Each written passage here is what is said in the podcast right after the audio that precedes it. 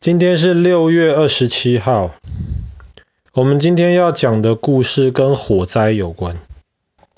其实我们之前也已经讲过两次跟火灾有关系的。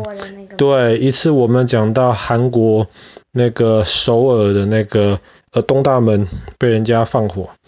第二次我们讲到了巴黎的圣母院失火。为什么会发生火灾？其实发生火灾需要有三个条件同时出现，才能够发生火灾。第一个要够热，你如果在南极这种零这种零下的地方，怎么样都不可能有火灾。第二个你要有东西烧，这是一个 fireball。对，你需要有一些材料，比方说是森林大火，火可能会烧在森林里面呐、啊，就是要那些树，那些很干燥的树。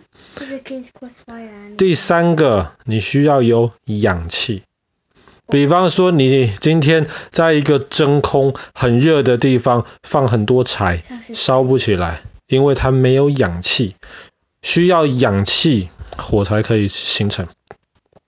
那今天我们要讲的这个很特别的火灾，其实是跟它的那个材料可以有燃烧的材料是有关系的。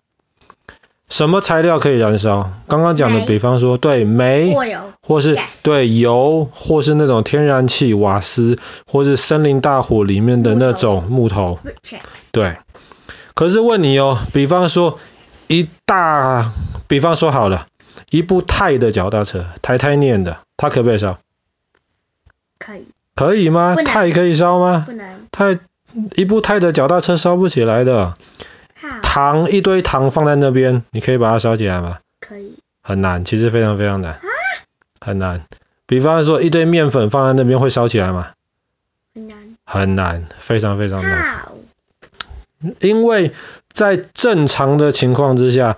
这种铝啊、钛这种金属，或者是这种粉状的那种东西，面粉啊、糖啊、玉米粉啊，这种正常情况，它不是可以被燃烧的东西。但是有一种情况，有一种情况，当它变成粉尘的时候，什么叫粉尘？对，粉尘英文很简单，就是 dust，就是灰尘。粉就是粉末，很小很小很小的东西叫粉末，尘就是灰尘，很小很小很小的东西叫灰尘。你如果今天把那些，嗯，把那些面粉呐、啊，把那些玉米粉呐、啊，磨成很细很细很细很细，或是你如果今天把铝啊、把钛啊这种金属磨成很细很细很小很小，它们就变成粉尘了。粉尘可以烧。粉尘当有氧气，当有够热的时候，粉尘是可以烧起来的。但是粉尘要烧起来，需要一些特别的条件。除了够热，除了有氧气之外，粉尘还需要一些其他的条件。比方说，你不用担心我们家里储藏室里面的面粉会烧起来，它没有条件。第一个，它不够小。粉尘这些粉末要够小，要像灰尘一样这么小。通常家里的面粉没那么小。第二个，它需要够多，它需要在一个密闭的空间。比方说，你如果把你房间门全部关起来，把很小很小很小的那些面粉撒在你房间的空气里面去，很小很小，大概要撒多少？可能要撒一公吨，要撒这么多，很小又很多。它还要有这额外的条件才可以烧起来。哦，还要有一个条件，还要够干燥，没有水。这有粉尘的这空气里面得没有，就是水得很少很少才可以烧得起来。所以，所以通常你不用担心家里面的面粉或者家里面的糖会起火，不用担心。但我们今天要讲的故事发生在二零一五年的今天。对，它发生在台北外面有一个游游乐园，那爸爸跟叔叔小时候都很想去，很有名的一个游乐园叫做八仙乐园。它是一个水上乐园，在那边有很多那种像是游泳池的地方，里面有水，你可以溜滑梯，咻就直接溜到水里面去，非常非常的好玩。二零一五年的今天，八仙乐园里面要举办一个特别的活动。他就把游泳池，记得哦，游泳池是凹下去的地方，对不对？他把游泳池的水都抽掉，让人在游泳在干掉的游泳池里面 party。然后呢，那一场的特别活动，他们用了非常非常非常多的玉米粉，染成各种不同的颜色。就是那种彩色的、粉粉的这种 party，吸引很多人，然后请那些歌星去那边唱歌跳舞，然后大家就可以在游泳池里面，好像是舞池一样，在里面唱歌跳舞。可是烧起来。然后那天是六月多嘛，台湾的六月很热啦，现在已经都三十几度，很热。然后那天是晚上，晚上，所以他们就要。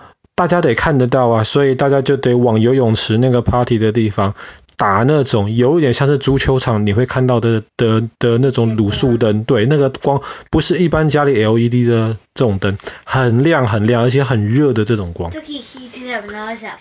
没错，然后结果结果大家在里面唱歌跳舞很开心的时候，好啦，粉尘要喷出来了，在那个。游泳池旁边，他们放了很多机器，把粉尘可以喷出来。粉尘一喷出来，那个光一照，又很干燥，忽然在空气中就瞬间起火。一开始大家没有发现是什么，大家觉得是这 party 嘛，这这个是特别的效果。然后大家反而在那边尖叫，很开心，很愉快。结果那起火起了就几秒钟的时间，如果什么事都不做。这些粉尘因为很小，就像灰尘一样，烧完了就没事，什么事都不做就没事。可是，在旁边有一个人看到了，里面竟然起火了。他做了一件事情，他把旁边的灭火器打开，他要去灭火啊，他是好心啊。灭火器其实有好多种，每一种灭火器是对应不同类型的火灾。比方说，我问你一个问题：今天如果是油烧起来了，你可不可以用水的灭火器去灭火？不行，因为油比水轻，你用水的灭火器去灭火，那个油烧起来的油就会飘在水上，越飘越远。比方说，比方说，如果家里电线走火。有电，然后短路了，烧起来了，你可不可以用水？不能，不可以，因为水，对，不是，因为水会导电，你水一泼下去，那个电线虽然失火，里面还是有电，你一泼下去那一瞬间，那个电就会把你给电伤。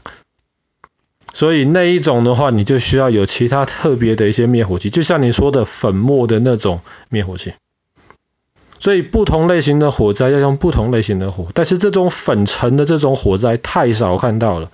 那个旁边的人不知道，他喷出去的火里面，呃，他喷出去的灭火器里面是二氧化碳。二氧化碳那很大的压力的空气啊，一喷出去，本来在地上。本来那喷出来的粉尘虽然像灰尘一样，还是有重量，地心引力就把它拉到游泳池里面去。可是那个二氧化碳灭火器一喷，地上的粉尘全部都起来了。